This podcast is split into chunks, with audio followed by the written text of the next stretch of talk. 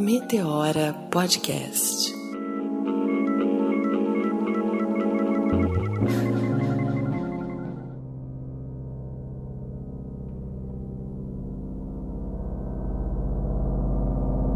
Essa noite eu dormi longe do celular. Eu tive três ligações perdidas e quando eu peguei o celular, eu fui ao banheiro, voltei, peguei o celular, tinham três ligações perdidas, aí eu tenho um aplicativo que identifica e quando eu retornei a chamada eu vi que já estava uh, a delegacia, o nome da delegacia, né, e o local. E logo já associei ao meu filho. É, liguei, perguntei, falei que tinham três é, ligações perdidas e que queria é, informação. Ele falou assim: tá preso, tá preso, senhora. Se você quiser, você vem aqui e vê. E esse lugar aqui não é lugar para ser humano, não. Vem sentir na pele, saber quanto é bom o peso de uma grade e a dor de todo dia. Você vê um cadeado batendo assim no seu rosto e você não puder fazer nada. Você não é mais ninguém, você não vale mais nada que nossos problemas todos são interconectados. Estamos falando de uma sociedade que se pauta por uma economia cada vez mais excludente, que se pauta é, por uma lógica de extermínio daqueles que não podem consumir e daqueles também que não serão incorporados no mercado de trabalho principalmente aqueles, aquelas pessoas mais pobres e negros, imigrantes, enfim, as mulheres serão aqueles que mais irão sofrer diante da lógica desse mundo.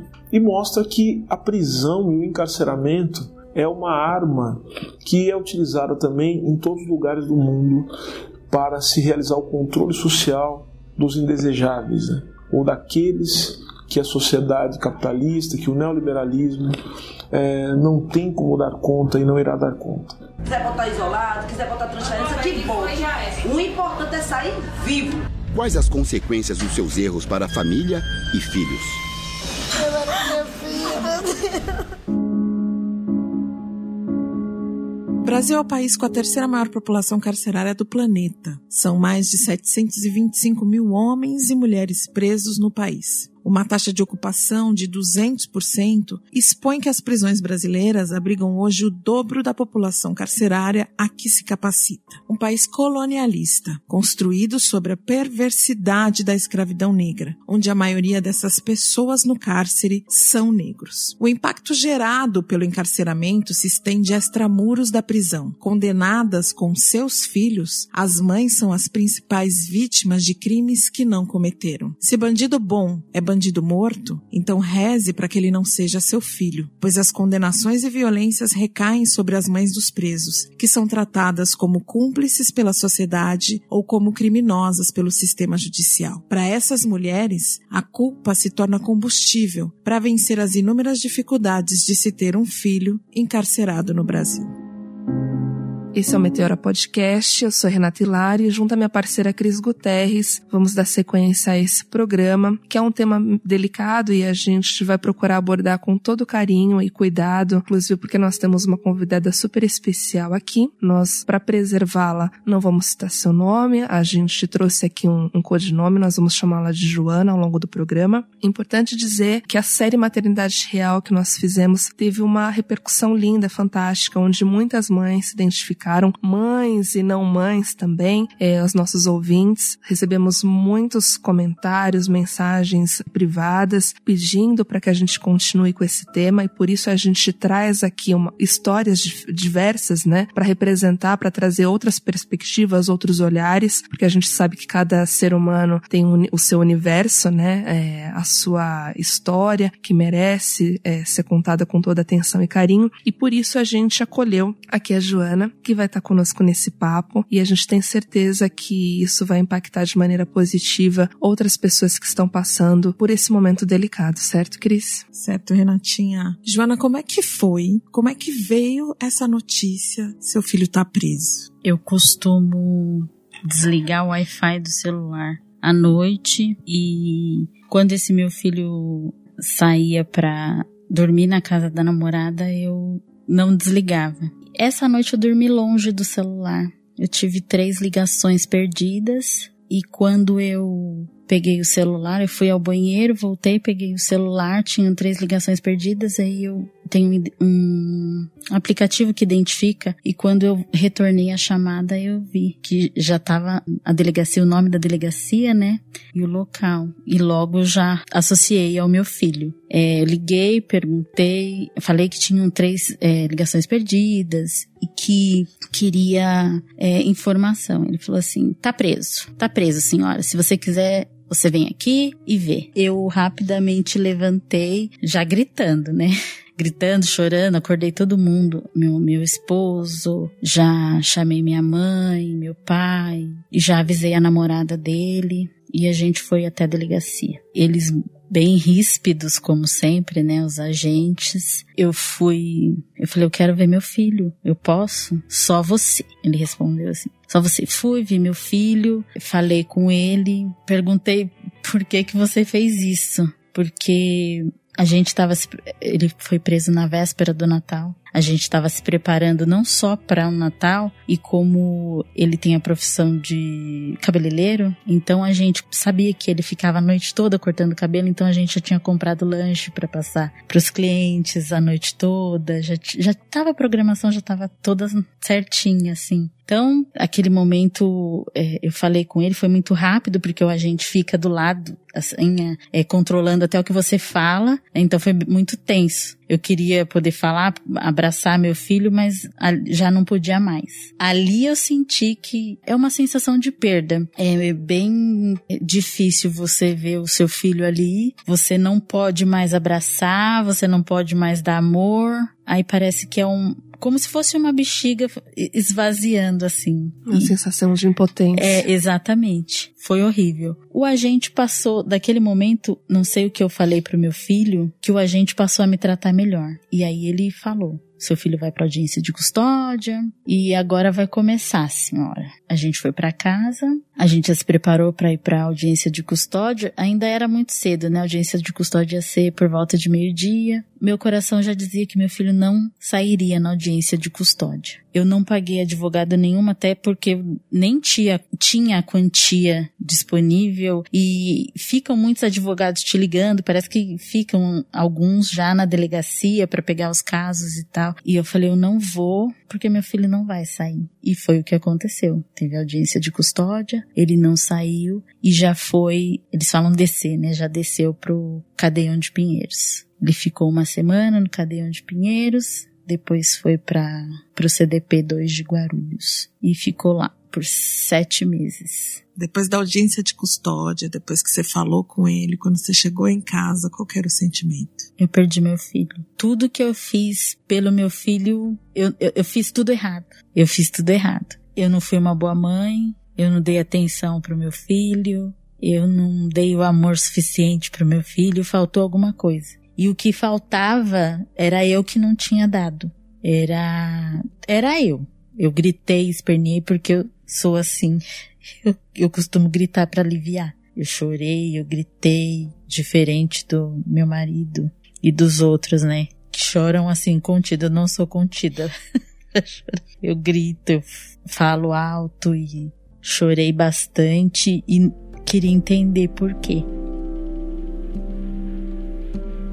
Muito bom dia, boa tarde, boa noite a todas e a todos. É, falo nesses três horários diferentes porque a intenção é que esse podcast atinja o maior número de ouvintes possível, para que cada um aí compa consiga compartilhar conosco temas tão importantes quanto esse que nós estamos tratando, né, que é o aprisionamento indireto da mãe quando tem os seus filhos encarcerados. É, meu nome é Priscila Pamela, eu sou advogada criminal, trabalho nessa área há 14 anos. Nessa minha trajetória de 14 anos, eu tenho uma grande lembrança das duas primeiras mães com quem eu tive muito contato, né, quando tiveram seus filhos presos. Uma é a Rose e a outra é a Ana. A primeira delas foi a Ana, inclusive. E aí e vem com todas essas esses dramas e com todas essas culpas, da mesmo no mesmo sentido a Rose. E esse drama ele começa lá na gravidez, né? A mulher é muito curiosa no sentido da preocupação, da dedicação e do empenho. Querendo ou não, não sei se biologicamente, fisiologicamente, emocionalmente nós somos muito diferentes. Somos muito mais fortes e muito preocupadas com essas questões familiares. Então a, a mulher ao engravidar já traz diversos sentimentos ali, já iniciando processos de culpa. Né? Quando a gente ouve esses relatos,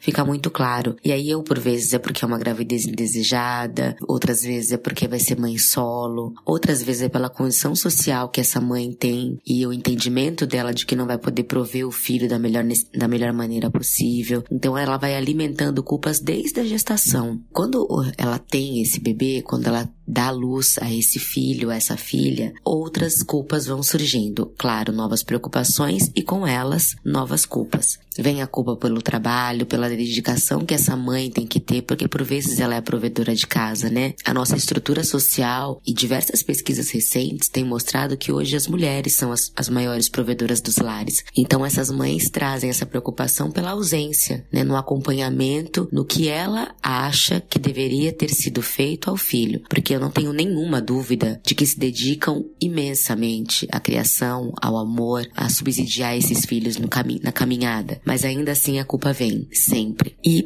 já na, quando o filho cresce, ela começa ali a se questionar sobre as decisões desse próprio filho, sobre as decisões que este outro ser tem que ter, né? Mas a mãe acaba trazendo para si também essa responsabilidade. E quando acontece de o filho ou a filha ter inserido, ter, estar inserido no, num contexto e que o leva à criminalidade, a primeira coisa que a mãe faz, mais uma vez, é se culpar. É onde é que eu errei, onde é que eu falhei e que eu não consegui passar os valores devidos, que eu não consegui mostrar o caminho certo, que eu não consegui de alguma forma deixar o meu filho fora dessa situação lamentável que é o cárcere. Em que momento eu contribuí para que ele fosse o alvo do Estado? Só que é, é, é, é curioso porque não só essas mães, mas a sociedade como um todo não consegue ainda visualizar a questão do encarceramento como uma questão social. Então é evidente que a culpa não é dessa mãe, né? A nossa estrutura social, a partir de um racismo que é estrutural e estruturante, é de encarcerar pessoas periféricas, pessoas pobres e pessoas negras. Então tem uma estrutura formada para encarceramento da população mais pobre, mais carente. Depois de, de, dessas culpas todas, né? Quando vem a descoberta de que o filho é, de fato se inseriu né, nessa questão da, da de, em algum momento ali ele se perdeu, em algum momento ele acabou inserido na questão da criminalidade, para a mãe é, é, é, de uma destruição profunda. Primeiro, porque ela se destrói como mãe, né? Ela, ela, aquele ser, aquela construção que nós demos para a sociedade do que é ser mãe é destruída, porque todas aquelas culpas anteriores vêm à tona e essa mãe simplesmente não entende como ela permitiu, como é que ela deixou, como é que ela não cuidou, como é que ela, é, ela, ela não tomou a devida, o devido cuidado, a devida atenção a esse filho para deixá-lo ser preso. É, então essa mãe, como figura materna, se destrói. Nós temos ali um grande rompimento, que é, que é uma explosão de culpas nas costas dessa, dessa figura materna, do não mãe, na verdade, né? Eu não sou mãe, eu não sou uma boa mãe, porque se eu fosse, eu não teria permitido que, esse, que isso tivesse acontecido. Então a descoberta traz ali uma destruição para essa mãe do que é ser mãe. E ela vai além, né? Ela traz ali também uma destruição da própria estrutura familiar, porque começa, assim, é, é claro, é nítido nas filas das penitenciárias e dos centros de detenção provisória o número de mulheres, da maioria delas mães, para visitarem os seus filhos. Então começa um problema dentro da própria família, porque o pai acaba que querendo ver o filho responsabilizado, não entende que essa responsabilização imposta pelo cárcere é uma muito diferente do que é determinado por lei, não entende as violações a que aquele filho ou aquela filha está sendo submetido, enfim, e começa a ter uma briga interna com essa esposa, com essa mãe, por conta da dedicação dessa mãe com esse filho que está encarcerado, porque essa mãe está indo ao cárcere, essa mãe está verificando, está entendendo ali o que está acontecendo com o filho, então se dedica muito mesmo, e esse pai não consegue compreender, e aí então surgem conflitos internos nessa estrutura familiar que já está abalada com o encarceramento desse filho.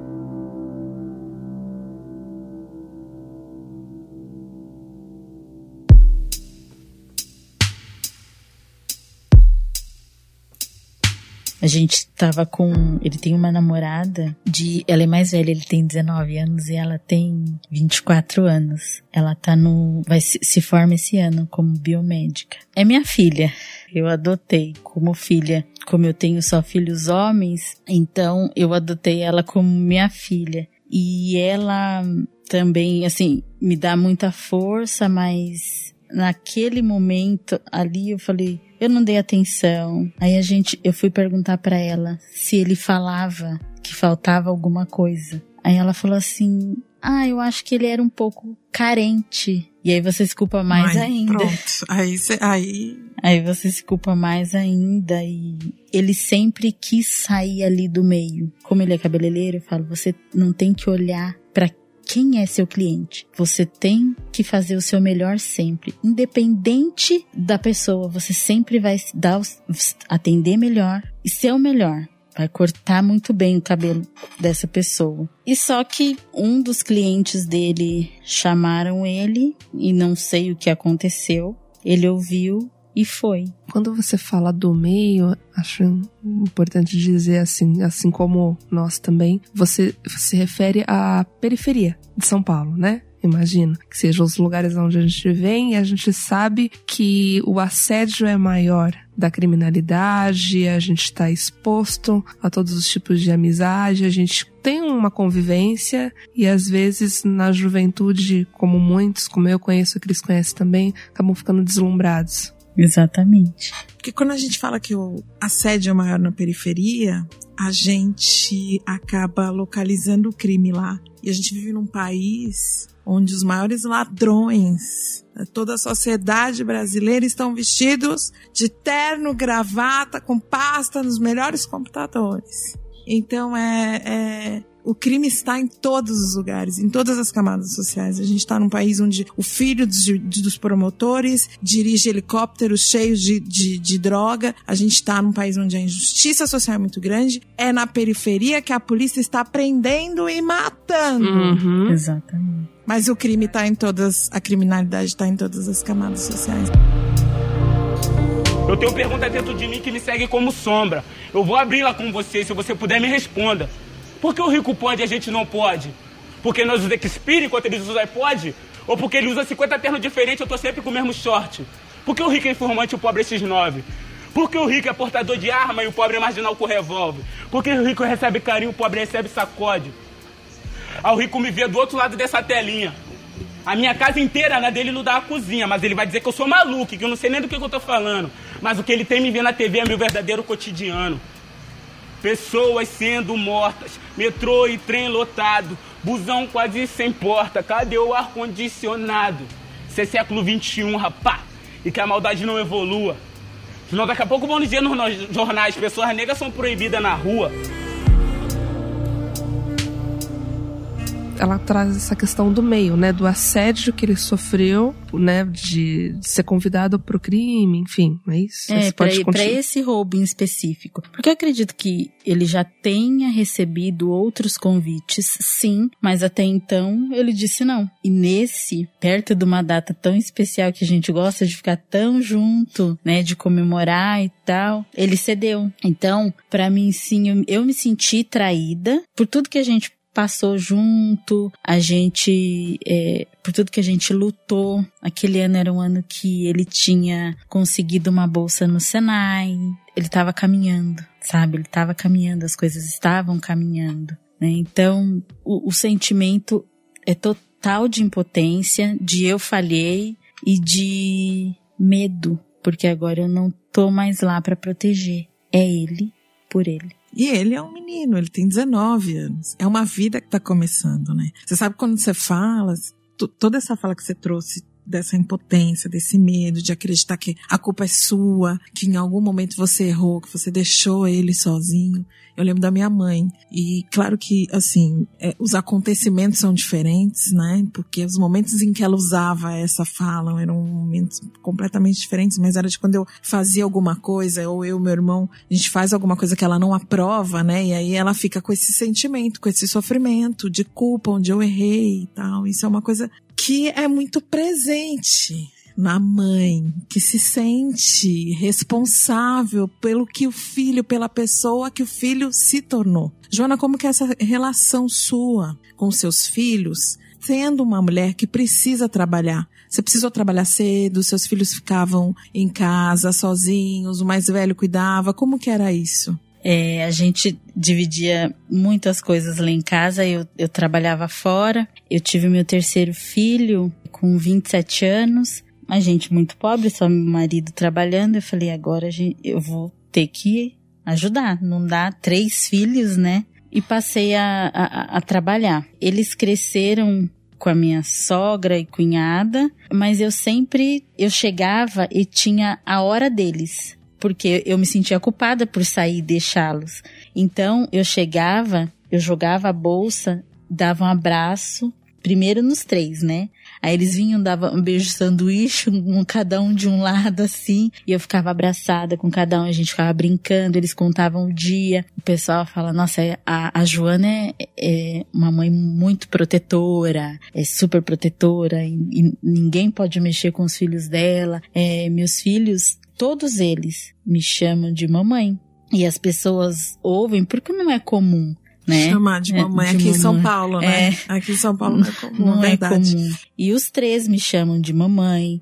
E o pessoal fala, nossa, teve uma educação diferenciada e tal, mas não é. É só o que fez a diferença foi o amor. Eu sei, eu entendo que eles fazem escolhas, que tem uma hora que eu não agora que eu não posso mais intervir nas escolhas dele, deles, porque eles são homens. Infelizmente, essa foi uma escolha que não foi boa, foi péssima. Ele está pagando as consequências. Eu nunca, em todo esse processo que ele está preso, eu nunca falei, ai, ah, meu filho é inocente. Não. Eu sei da culpa porque ele saiu para fazer, ele te, teve uma má atitude e tem as consequências. Então a gente sabe, a gente sabe, e eu deixo toda vez que eu vou ver ele, eu deixo muito claro, filho, são as consequências. Elas são amargas, dolorosas, difíceis, fazem a gente chorar, sofrer, mas são as consequências. Essa foi a sua escolha.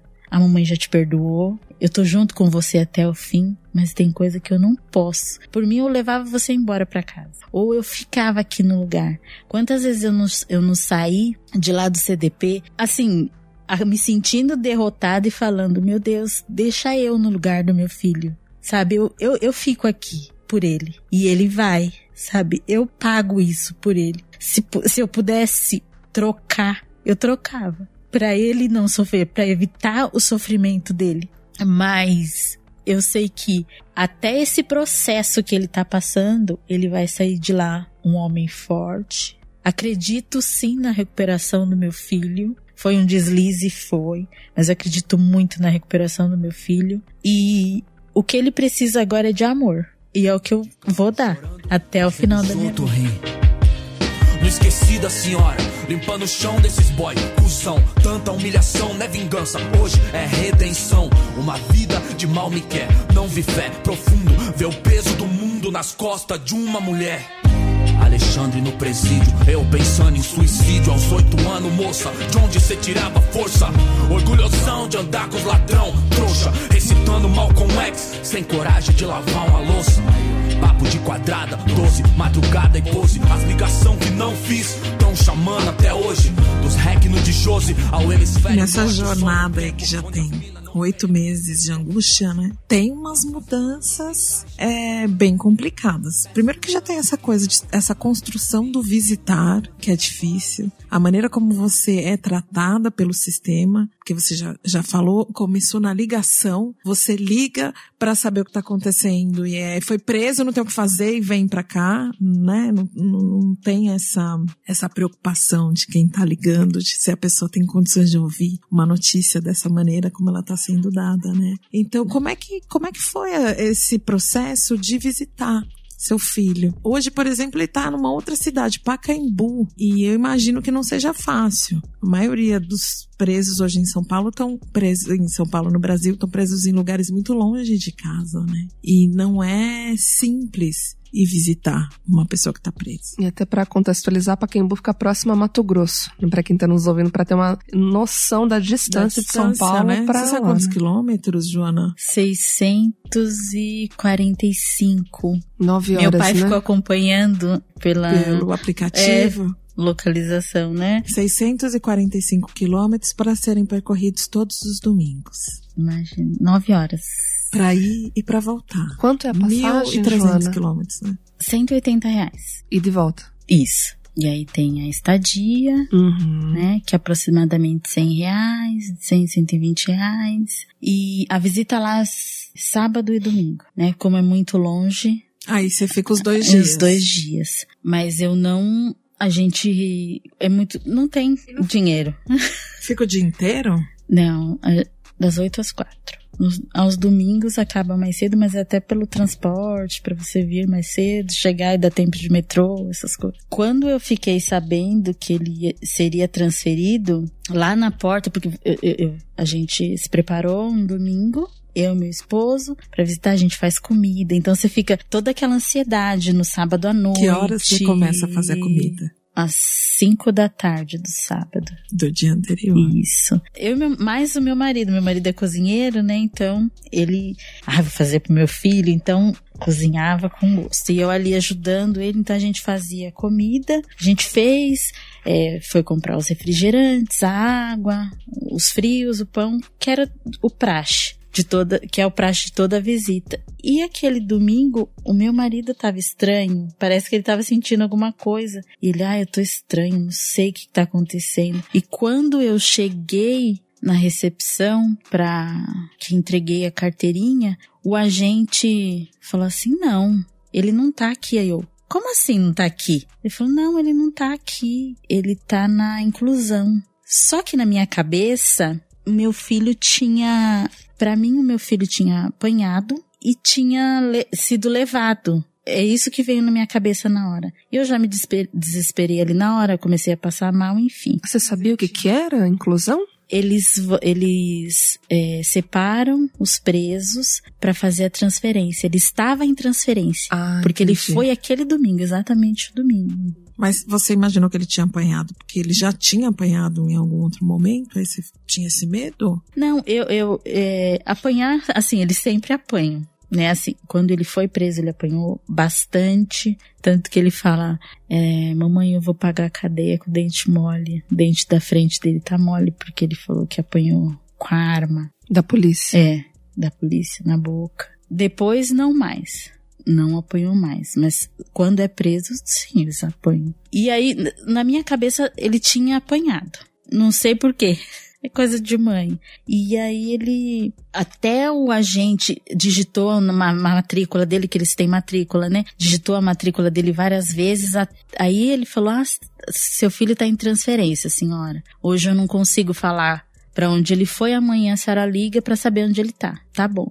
Mas aí eu já saí desesperada de lá. E aí, as pessoas vendo meu choro também já começam a ficar desesperada, porque se sai um, são vários. E a fila é imensa daquele lugar, né? Você fica muito tempo na fila? Aqui no CDP de Guarulhos eu ficava. Mais ou menos quantas horas pra gente ter ideia dessa realidade? Umas quatro horas. E a fila é em pé. Sim. No, faça aqui, sol, faça aqui chuva. Aqui em Guarulhos tem muito barro. Chega de madrugada. Chega de madrugada. A gente saía às 5 horas da manhã em casa. Os portões abriam às 8. Aí você ficava na fila umas quatro horas. É organizado a fila, mas é bem demorado.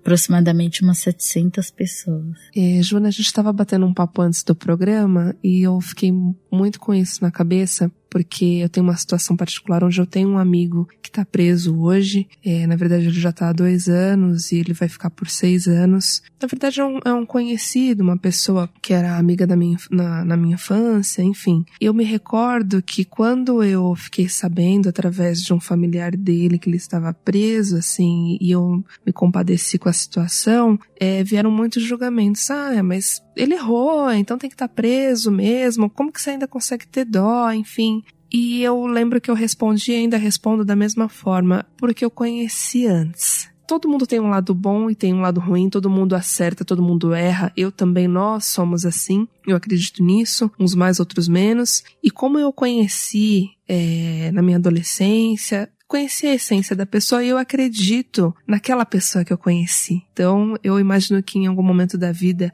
ele teve o deslize e mas eu não conseguia julgar da mesma forma que as pessoas julgavam no sentido de dar as costas e a pessoa não ter mais chance e acabou ali. Não. E aí eu conversando com o irmão dele, ele me falou assim, Renata, ele tinha milhares de amigos.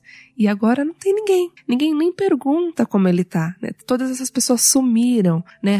Você pergunta, um familiar ou outro e só. E isso também para ele lá dentro, né, foi uma decepção muito grande, porque aí você se vê sozinho. E como a gente estava conversando antes do programa, você comentou isso também, né, que você sentiu muito isso. Como que foi para você e para o seu filho essa percepção? Os amigos sumiram mesmo? Todos, todos os amigos inclusive os parceiros. Eu tive uma, uma decepção porque ele, eh, como ele é cabeleireiro, ele cortava, ele sempre tinha parceiros, né, em dupla, que eles cortavam. E um dos parceiros dele, quando eu fui conversar, aconteceu isso com o meu filho.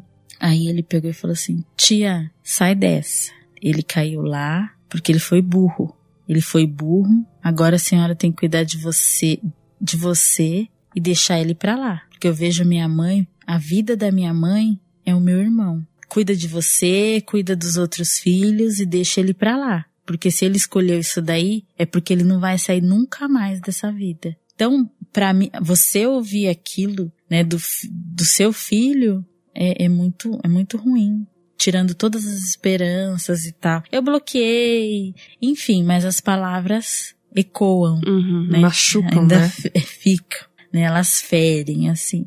E, e fora os outros, porque assim, tinham sempre as pessoas que iam cortar o cabelo com ele. Aos sábados, o, eu, ele cortava, ele saiu da, da barbearia e cortava lá em casa, né? Porque a barbearia foi assaltada, então a gente ficou com medo, corta aqui em casa. Ele cortava na área de casa e o quintal não parava, não parava. O portão sempre aberto, sempre tinha cliente. Aos sábados era lotado lotado, lotado. Meu marido sempre fazia lanche para eles, comprava refrigerante, porque era muito cheio meu quintal aos sábados. Hoje não tem ninguém, nem pergunta. Nada, nada, nada, nada. Como fui levando, não sei explicar. Fui assim levando e ele a me levar. E na sua meninice, ele um dia me disse que chegava lá.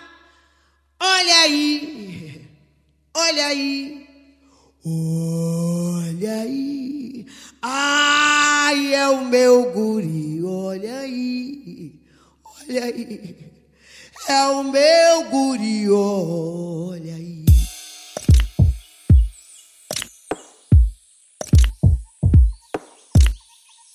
E a família, como que reagiu?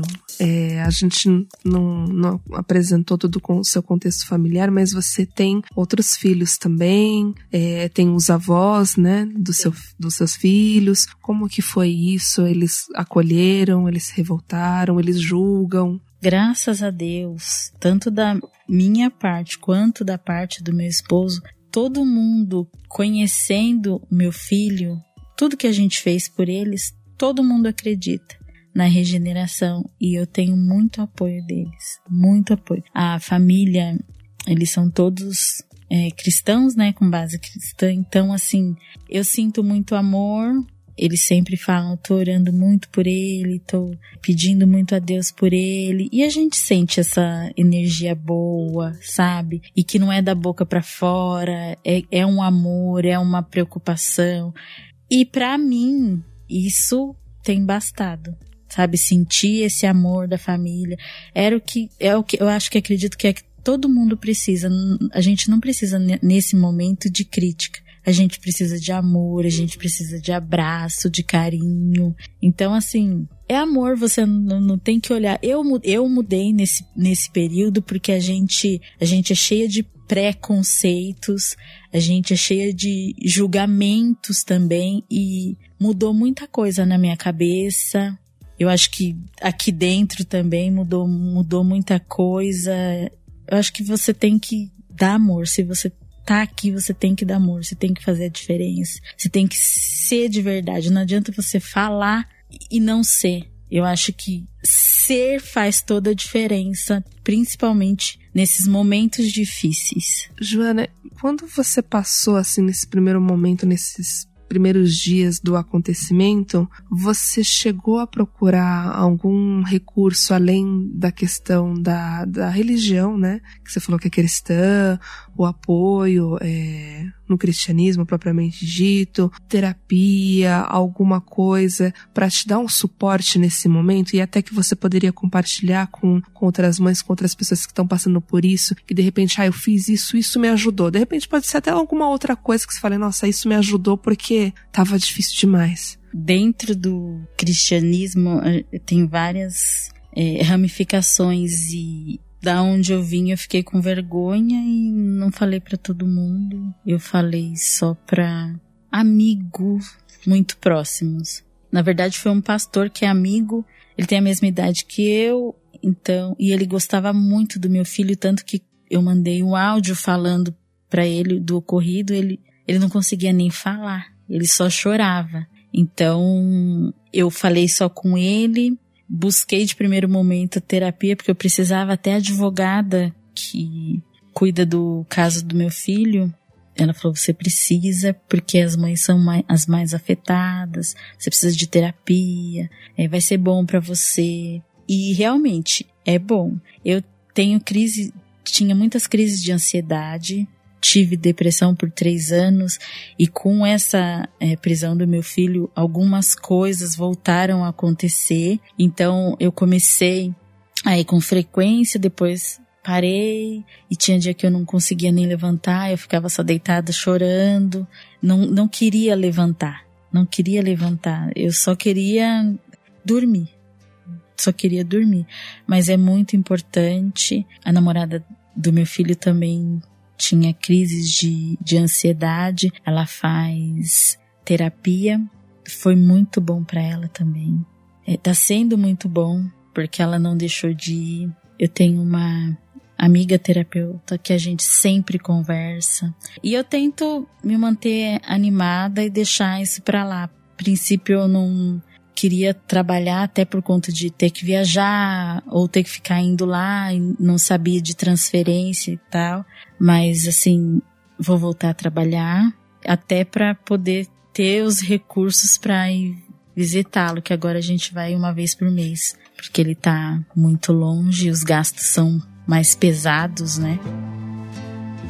começa uma outra um, problema também com os demais filhos, porque essa mãe tem que passar a tirar parte do seu salário, né, que é óbvio que por vezes já era destinado a esse filho, mas de uma forma muito mais onerosa para os cuidados dele quando encarcerado. E por que eu digo isso? Porque o, as pessoas que estão custodiadas pelo Estado, elas recebem ali os kits de higiene e alimentação do dia. Para além disso, nós temos diversas outras necessidades. E essas necessidades são impostas à família, né? A pessoa que está encarcerada, ela não tem renda, especialmente os que estão em prisão provisória. Então, quem tem que arcar com todos os custos daquela prisão, daquele aprisionamento, que não seja dessa alimentação padrão, são as mães. E aí então que tem que preparar o jumbo, que é uma, uma modalidade de uma compra que elas fazem para levar, que tem o dia da semana determinado por cada unidade para entrar essa é, o que é permitido, enfim, roupa de frio, cobertor, tudo que for extra são essas mães que providenciam. Tem unidades que tem cobertor? Tem, a gente não pode generalizar. E tem outras que não tem. Tem unidades que tem chinelo? Tem, tem outras que falta. O Estado não olha pro encarceramento. Então, onde falta tudo que já é fora da sociedade, lá falta mais, muito mais. Então essas, essas famílias têm que arrumar uma forma de prover tudo isso. Por vezes os filhos ficam presos em outras cidades, em cidades mais bem longes, distantes, né, da, da do domicílio dos pais. Então essa mãe, para além de tudo, tem que fazer, que no dia da visita é um dia tradicional daquele convívio, né, com o resgate do convívio com a família. Então essas mães acabam tendo que preparar as comidas preferidas dos filhos para levar, viajam, tem que pagar transporte para uma cidade distante, horas de para poder conseguir chegar nessas cidades. Então, elas passam ali a ter uma dedicação ainda maior para conseguir minimamente dar um, um, um, um mínimo de, de estada razoável para esses filhos quando eles estão presos, e o que acaba fazendo com que os demais que estão aqui fora cobrem mais dessa mãe. Então, veja, essa mãe sofre de um tanto que é, é, é, é imensurável, né? Ela, ela é punida por todos os lados. Tem uma coisa que eu queria deixar claro que tem muita gente, até eu não sabia. O pessoal fala: "Ah, preso tá lá, tá comendo e bebendo nas minhas costas e não sei o quê". E não é bem por aí. Pro sistema, para os cofres públicos, são R$ 2.400 cada preso. Eu, se bobear, acho que você deve estar tá gastando mais do que isso. Você já tinha me falado que você tinha que vestir uma roupa específica de uma cor. Sim. Que é a roupa da visita, né? E aí você tem que comprar essa roupa. Aí tem o jumbo. Você sabe quanto você gasta para fazer o jumbo? Nada do que tudo que eles, muito do que eles comem lá você que leva. Fora cigarro, né? É. Cigarro que é a moeda de troca. E tem uma coisa, não é qualquer cigarro. Não. Tem um cigarro específico da marca X. É, só cigarro nacional. O cigarro mais barato lá vale três reais e o mais caro vale cinco a dez reais. É assim. Eu acredito que a cada jumbo são 300, por volta é de 350 reais. Um reais. maço é 3 reais, um cigarro. É. É assim. Uma unidade. Uma né? unidade de um cigarro. 3 reais. E aí tem. A gente leva o pacote de cigarro para ele se virar lá. E é uns 350, porque comida, né? Bolacha, o pão, os frios, a margarina. É, são essas coisas, chocolate. Fora a comida também da visita, né? Que aí você leva também. Isso. Aí no, no domingo a gente levava a comida da visita. E a cada 15 dias a gente manda, mandava o jumbo para ele. Então o jumbo vai é, roupa, sabão em pó, desinfetante, hidratante de, de, de, de pele, desodorante, tudo, higiene pessoal. É uma lista que você recebe? É, tem, a, tem a lista do jumbo Uhum. que você pode e o que você não pode levar. Tem cores até, né? Por exemplo, você não pode levar um desinfetante azul. Tem que ser de outras cores. Então, se no mercado que você for tiver desinfetante azul, você tem que caçar outro desinfetante. Escova de lavar roupa.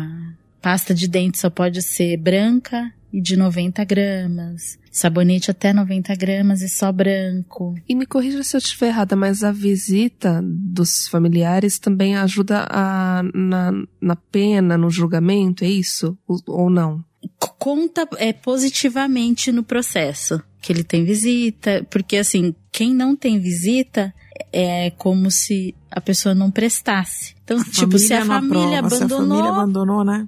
Como que E muitas vezes a família abandona mesmo. Porque Quem não tem condição, né? abandona é a mãe. A mãe é a última que abandona. E mesmo se ela não consegue e acaba abandonando, porque não sei nem se a palavra é abandonar, porque às vezes a mãe precisa abrir mão porque trabalha, porque tem outros filhos, porque está preocupada se esses filhos que ficaram também não vão seguir esse mesmo caminho, porque não tem o dinheiro para pagar essa, essa passagem de 180 reais, não tem o dinheiro do jumbo. Então, às vezes, ela é obrigada a abrir mão e mesmo assim é julgada pela sociedade e por ela mesma, né? Porque onde é que fica essa culpa? Onde é que ela coloca essa culpa? Porque o filho está encarcerado numa prisão física e ela é encarcerada numa prisão emocional. É extramuro esse encarceramento. Isso passa para essa mulher, para essa mãe, que se sente completamente corresponsável pelos caminhos desse filho. Hoje o meu maior sonho não é carro, não é casa, realização profissional. Hoje o meu sonho é ver meu filho em liberdade. É isso. Porque ele tá lá, embora o meu coração esteja tranquilo, sabendo que ele tá pagando, é, tá fazendo tudo certo. Meu sonho é ver ele aqui fora, porque ele faz parte. Eu ainda tenho costumes de quando ele chegava, às vezes eu não consigo fechar a porta à noite, porque eu falo, meu filho vai chegar. Meu filho vai chegar, eu fico esperando. Meu coração hoje é de espera. Espero, uma hora meu filho vai chegar, meu filho vai aparecer aqui. Olha aí, ai, é o meu guri, olha aí, olha aí, é o meu guri.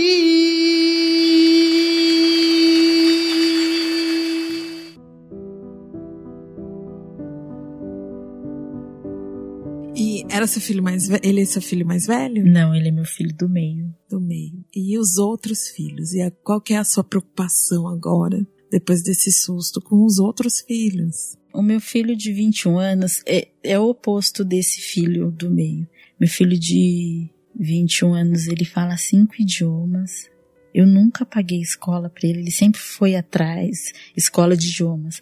Ele sempre foi atrás e ele tinha falado com 21, 24 anos, eu quero falar cinco idiomas. E ele tem 21 e já bateu o próprio recorde dele. Ele conseguiu ir para para Coreia do Sul com os recursos dele, do trabalho dele. Eu não dei um real para ele. Ele ficou 10 dias lá, passando as férias dele. E aí você vê que tem gente que quer falar mal, só que fala: peraí, mas se esse aqui é tão pra frente e esse aqui é tão. Por que um tá lá na frente e o outro tá tão para trás? Eu fico também pensando. Você se faz essa é, pergunta? Se eu dei mais amor pro mais velho e pro mais novo. Acho que essa pergunta que toda mãe faz, né? Assim, porque é aquela.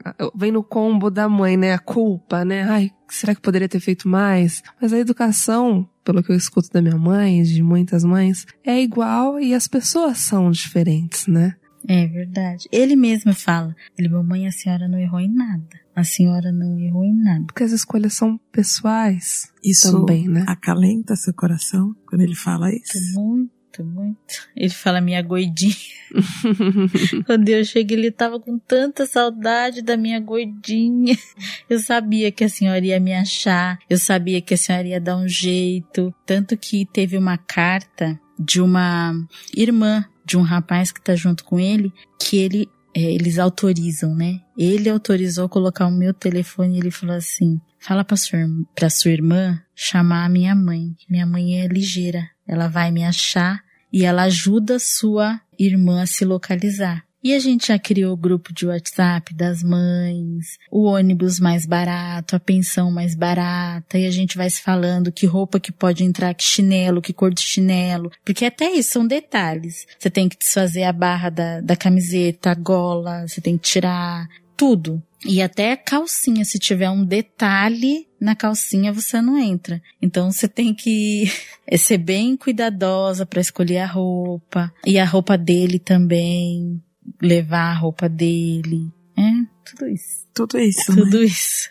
Você falou da calcinha e assim, durante muitos anos, e eu acredito que em muitas prisões ainda hoje do Brasil, as mulheres são submetidas a esse sistema vexatório de revista íntima humilhante. É, aqui em São Paulo tem uma legislação que obriga que esse sistema se extingua e ainda é uma dificuldade, porque precisa comprar os detectores de metais, então assim, a legislação ainda não se cumpre em todo o sistema penal aqui da, do estado de São Paulo. Mas como que foi para você? Você chegou a ser submetida a esse sistema de revista humilhante em algum momento? Quando você está no período menstrual, você tem que passar. Aí você vai para uma salinha você troca o absorvente na frente da gente, esteja ele no estado que estiver. Você troca, eles te dão um novo, você não pode levar. Eles te dão o da casa, o absorvente da casa, e aí você troca na frente da gente, e aí sim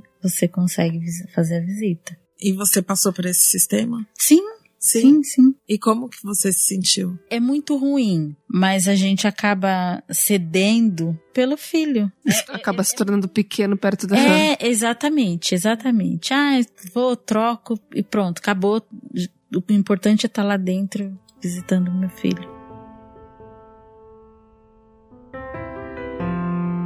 Né? No momento em que essa mãe vai visitar o seu filho e que ela leva essas compras que são todas abertas, que são todas reviradas, em que ela leva essa comida feita com todo o amor e que é, enfim, devastada, em que ela passa por uma revista muito, hoje, muito menos com a vinda dos scanners, mas antes completamente vexatória. Então, assim, são vários momentos de desumanização que o cárcere traz e que a mãe vai sofrer junto, né? A mãe vê o seu filho ali numa condição de completa insalubridade, em que proliferação de doenças é uma coisa comum. A mãe vê o seu filho ali numa situação em que ela jamais poderia é, sonhar, pensar para ele, né? A tortura de quem tá no cárcere é diária. E digo isso com muita tristeza, mas é diária mesmo, porque falta tudo. E as pessoas têm a, a a, a questão de dizer, ah, falta aqui fora também, né? Por que, que lá dentro eles teriam que ter tudo e aqui fora a gente não tem? É, a lógica, é, a premissa é equivocada. Nós teríamos que ter todas as condições para uma vida razoável fora e dentro do cárcere. Nós não podemos querer que aquelas jaulas, que é isso que é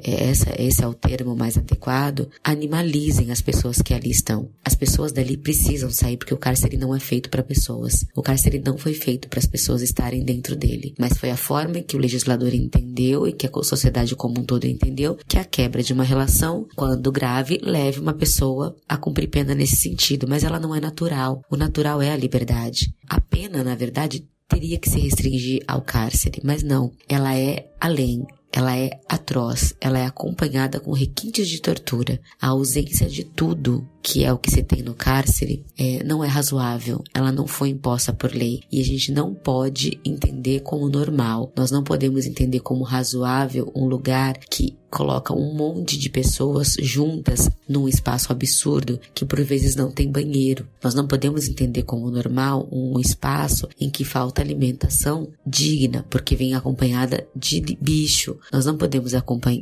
achar normal uma situação em que uma pessoa com, com uma doença espalhe, por exemplo, com tuberculose, que é uma doença grave, prolifere aquilo para diversas outras por conta da insalubridade do local. Nós não podemos achar razoável as punições corporais que essas pessoas que estão encarceradas sofrem. Claro, eu não posso generalizar, não é toda unidade, não é todo agente, mas existem diversos relatos. Então, nós precisamos olhar para essa situação de forma mais séria, com um olhar mais cuidadoso, porque da forma com que ela se encontra, não vai dar certo. As mães não podem ser punidas por crimes praticados pelos filhos. Os filhos não podem ser punidos fora dos limites das leis. Existe um princípio que é o da dignidade da pessoa humana que não é observado para quem está encarcerado. E isso não pode continuar acontecendo. Nós vamos reproduzir animais. E as vítimas desses animais serão eles mesmos e toda a sociedade. Tá tudo errado. Essa questão é seríssima. Enquanto o governo do estado, enquanto a União Federal não olhar para o aprisionamento em massa como tem feito, nós vamos destruir famílias, destruir a sociedade como um todo.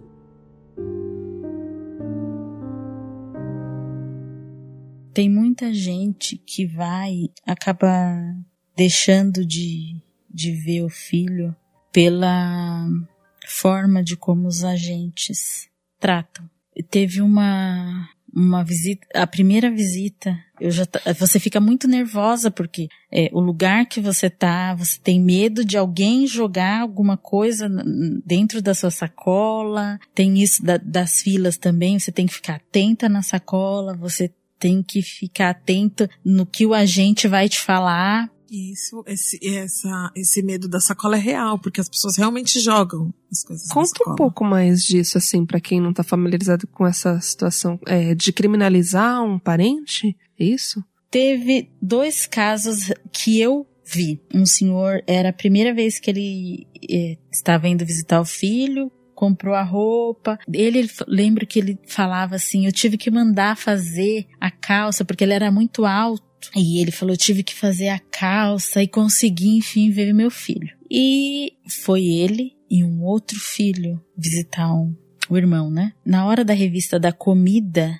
o filho passou a bandeja de feijoada pro pai, né? O tupperware de feijoada pro pai. E aí, daqui a pouco, os agentes começaram a revirar aquele pote de comida e aqui, ó, e tava cheio de droga. No, no Tupperware? No Tupperware, tava cheio de droga. E aí, ele já, a gente, as outras visitas, eles já colocam para fora E aquele senhor não estava entendendo o que estava acontecendo. O que? O que está acontecendo? E aí eles falaram assim: com essa idade, eu lembro que foi o que marcou, com essa idade trazendo droga para dentro da cadeia. E tinha sido o filho que passou essa tapoar para ele. Então, é, eu lembro que foi muito choro, mas ele foi preso. Nossa. E o filho tava junto. Ele foi preso. Foi, aí vai preso os dois. O filho, como o filho é, não estava ali no momento, não era ele que passou a Tupperware para o agente, não foi preso. O flagrante foi cada, caracterizado pelo pai. Foi o pai. Foi o pai. Aquilo me marcou muito. E tem gente que é paga para levar droga lá para dentro. Uhum.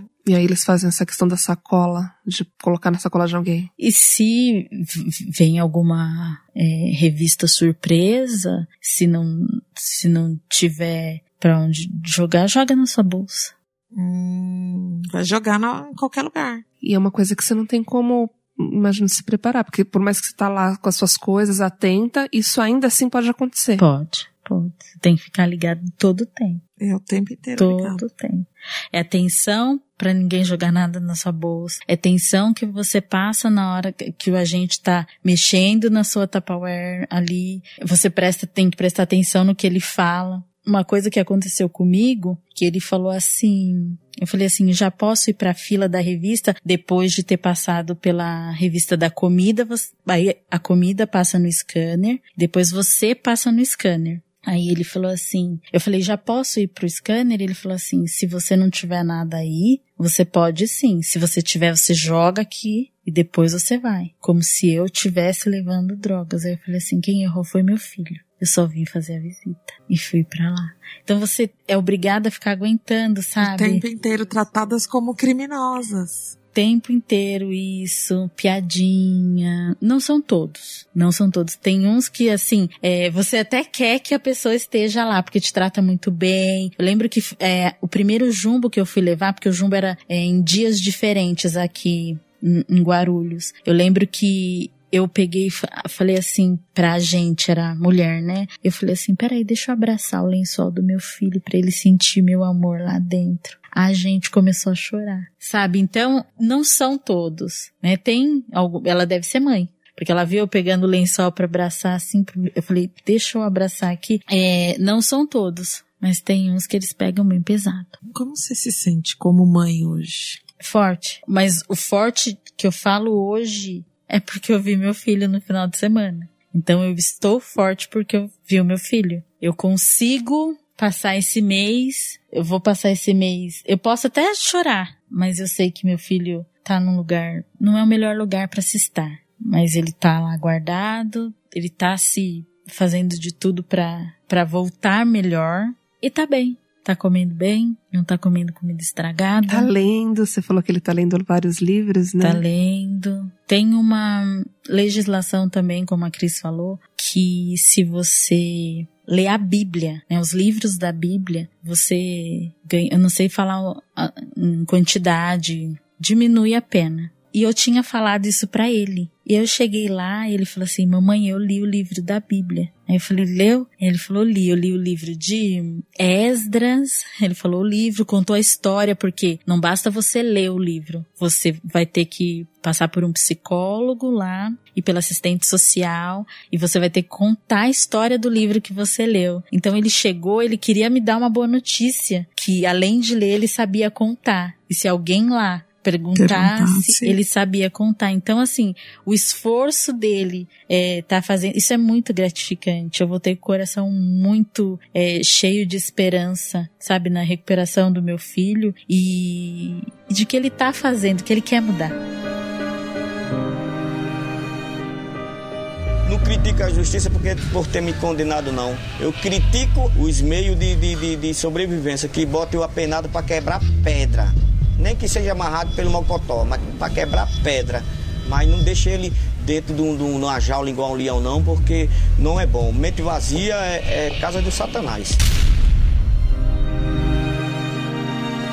Joana, queria te agradecer. Não sei nem se é essa a palavra ideal. Sabe quando você começa a buscar palavras assim para dizer? Eu confesso que eu vim hoje com o coração apertado, porque é uma história tão emocionante, né? E mães, acho que tudo que contempla esse universo da maternidade toca muito, é muito sensível. E ao mesmo tempo eu me sinto muito é, grata por compartilhar esse momento de ouvir sua história. Essa semana eu tava vindo pro trabalho, tava ouvindo que ouvi uma frase assim, é contar histórias é uma forma de ativismo, né? E ativismo no sentido positivo da palavra, porque tem muita gente que, que costuma ligar essa palavra a coisas negativas, né? E ativismo no sentido de transformação, de transformar vidas, de transformar sociedade, de pensamentos, de quebrar preconceitos, julgamentos, de possibilitar ouvir a história de outra pessoa e expandir, sabe? Que a gente sempre aprende muito. Acho que é isso, de, de ter empatia, né? Exatamente. Exclusivamente esse final de semana, onde ele tá, tem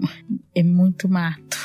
É uma imensidão de mato, assim, a natureza. Ele contemplado pela natureza, aquele lugar. E por um momento eu olhei para o céu e depois eu olhei para a fila e eu vi várias mães. E ali elas estavam compartilhando as histórias e uma história, uma mãe saiu desesperada, ela falou: "Eu vou ver meu filho esse final de semana". Ela foi até a... os ônibus costumam sair da Barra Funda. Era o último ônibus às 11 da noite. Ela pagou o dobro da passagem, ela pagou 360 reais. Ela foi é, sem lugar para ficar, não sabia nada de pensão, não tinha contato com ninguém e pegou um mototáxi quando chegou lá, foi pro CDP, chegando no CDP não era a roupa que estava. E lá não tem muito é, mercado ainda, geralmente nas cadeias tem as barracas que você compra a roupa, tinha uma única barraca muito longe. Ela foi com esse mototáxi até a barraca comprar a roupa que poderia entrar. E assim, todo o sacrifício. E aí você fica olhando e chega à conclusão que é o amor que salva, é o amor que cura,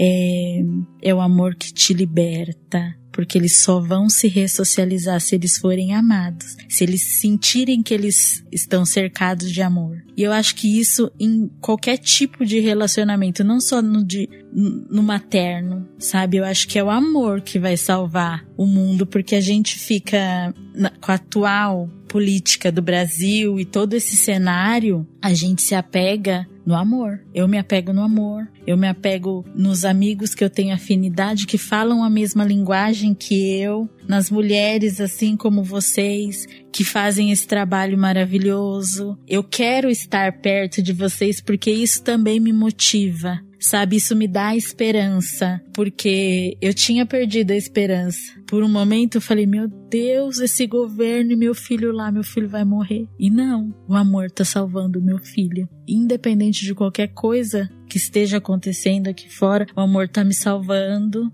Eu acho que vai salvar. É isso que vai salvar o Brasil.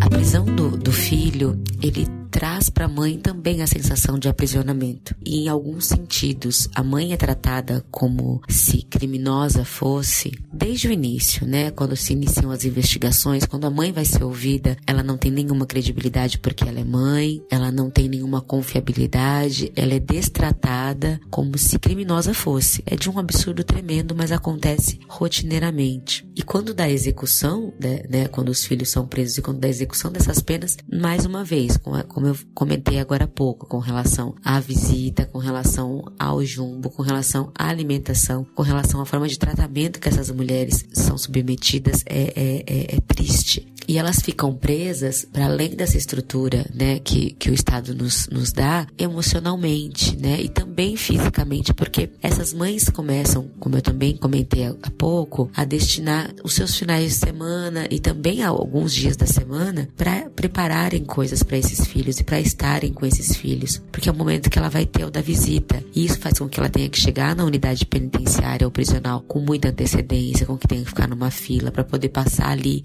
um tempo para poder ter agregar esse filho de novo a essa família. Então essa mãe tem que despender desse tempo, dessa energia toda para esse convívio com esse filho, para que ele não se perca ainda mais. Então essa mãe fica presa ali com ele e fica presa emocionalmente, porque ela sente em cada pedaço dela a ausência desse filho vê a lógica desse cárcere, o quanto ele não funciona, né? Ou que a mãe que tá ali trabalhando, que tá ali tentando construir uma sociedade, uma família melhor e tá sendo punida num nível que é, é, é imensurável, né? A punição das mães, essa pena de prisão imposta às mães, ela é legal, ela é inconstitucional. A gente tem um artigo na Constituição que diz que a pena nunca vai passar da pessoa que está sendo acusada, da pessoa que foi punida por aquilo, que seria na verdade o réu, né, o condenado. E aí quando a fase de sentenciado reeducando, mas ela passa, ela passa para a mãe dessa pessoa, ela passa para os filhos dessa pessoa, ela passa para a esposa dessas pessoas, para os amigos, ela passa de pessoa para pessoa. Então a pena de privação de liberdade, ela já é inconstitucional porque ela sempre ultrapassa a pessoa do agente e sempre ultrapassa porque a gente não pensou na pena de prisão como uma pena ressocializadora, como é o que ela vem com uma finalidade, né? É a ressocialização da pessoa que, que está aprisionada. Porque a gente sequer se socializa, a gente sequer tem parcela da sociedade tá fora desse processo de socialização. Como é que a gente pode falar em ressocialização da pessoa que está encarcerada quando ela está ali num ambiente em que lhe falta tudo e que lhe falta respeito, principalmente respeito e dignidade? Nós estamos descumprindo as finalidades para que a pena de prisão foi imposta e só estamos impingindo punições e torturas. E essas são as, as finalidades que não estão previstas, que não foram propostas. Então nós precisamos com urgência olhar para esse nosso sistema punitivo como um todo. Enquanto ele for um sistema de vingança, nós não vamos avançar. Essa é uma pauta urgente, sem a qual a sociedade não vai avançar. Se nós não olharmos para essa pauta com todo cuidado, dedicação e atenção que ela merece, né, a punição da pena de privação de liberdade para a pessoa que está, é, que foi condenada pela prática de crime ou que está sendo processada, e a punição de todos os seus familiares, em especial a sua mãe, ela só acarreta malefícios para a sociedade. Enquanto nós não cuidarmos disso com a devida atenção, nós não vamos avançar. Nós vamos patinar e a questão da segurança pública vai ficar cada vez mais prejudicada. Você sabe que eu quero muito te agradecer, porque quando você mandou uma mensagem que você queria falar, primeiro por você ter se sentido segura de vir falar aqui com a gente, de achar que esse era um espaço que poderia te acolher, isso é muito importante, né? Eu aprendi com a Conceição Evaristo que falar estilhaça a máscara do silêncio. Quando a gente fala, a gente tem a gente traz outras possibilidades de existência. Então, quando você vem aqui falar dessa sua, desses seus sentimentos, tanto o sentimento de culpa, essa dúvida da onde você falhou, quanto essa sua esperança de mudança, do seu filho ser salvo, isso estilhaça. Essa máscara do silêncio traz visibilidade para inúmeras outras mães que estão passando pelo mesmo que você está passando, mas além de tudo para nós mulheres de podermos, através de você, é ter histórias que a gente vê todos os dias, que a gente ouve ou que a gente vivencia, né, vindo à tona, para que outras mulheres escutem e também possam descobrir a fala como um instrumento de cura. Obrigada por você ter vindo. Eu não queria receber você aqui, porque eu não queria que você viesse vir aqui ter que contar essa história. Mas como você veio, a gente está aqui de coração aberto para você. Eu que agradeço vocês, todo o amor, toda a empatia. Sentir isso é o que me faz mais feliz. Quando vocês quiserem, eu venho. Você disse que o amor salva, né? Que esse trabalho, que talvez todo o seu depoimento possa ajudar, e eu posso dizer que me ajudou. Tenho certeza que ajudou a Cris também. Fazer isso aqui, a gente não tinha nem ideia do quanto a gente ia ganhar. Mais do que ouvir, a gente ganha muito, a gente aprende demais. E essa semana eu li Ana Paula Lisboa, colunista da, do Globo, é uma negra maravilhosa que faz um trabalho incrível lá no Rio de Janeiro. E ela falou: mais do que ser o sonho das minhas ancestrais de estar aqui, ela estava nessa semana com a, com a Grada Quilombo. Esse é meu sonho de infância. E eu li aquilo e falei: nossa, é isso. Hoje eu, eu me enxergo aos 34 anos realizando um sonho de infância, porque eu era tão sozinha, não tinha é, com quem conversar esses espaços, eu achava que aquela dor era só minha, né? E aí eu conheci a Cris, e aí eu conheci outras amigas, e aí eu fui ouvindo outras mulheres, e aí num dado momento a gente humildemente achou que poderia fazer algum projeto nosso, assim, brincar de podcast e contar histórias, né? E tentar transformar outras vidas, sociedade ou só as nossas. E aí ter pessoas como você e ter o feedback que a gente tem recebido de que isso tá ajudando outras pessoas, só faz a gente a seguir, seguir em frente. E aí, Joana, quero te agradecer muito por acreditar no amor, persevere. Seu filho já já tá aqui, o tempo é uma questão é relativo, né? Ele tem uma vida inteira pela frente e conta com a gente. Obrigada, obrigada por tudo. Obrigada, gente. Escravidão acabou? Quem te enganou na resposta? Se acabou porque eu sinto a dor de chicote nas costas. Dói, o suor bate e arde. Vocês podem me chamar de tudo, só não podem me chamar de covarde. Meu cabelo é duro e meu beijo é grande, mas eu me amarro. E cada rima constante vale bem mais que o seu carro. Porque o seu carro no fumê só serve para quem tá vivo. Mas o caráter e o saber se eu morrer eu levo comigo.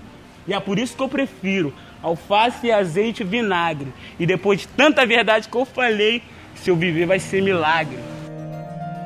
É isso aí, seu Meteora. A gente quer agradecer o Bradesco aqui, estamos gravando na Inova Bra. Agradecer o Raul, que ficou aí uma meia hora a mais hoje pra gente poder gravar esse programa. Obrigada, Raul. Um beijo, Renatinha. Um beijo, Joana. Um beijo e Maternidade Real continua, porque tem muitas mães diversas aí que a gente tá disposto a ouvir, tá bom? Um beijo e até a próxima. Beijo. O que vale mais um jovem negro ou uma grama de pó?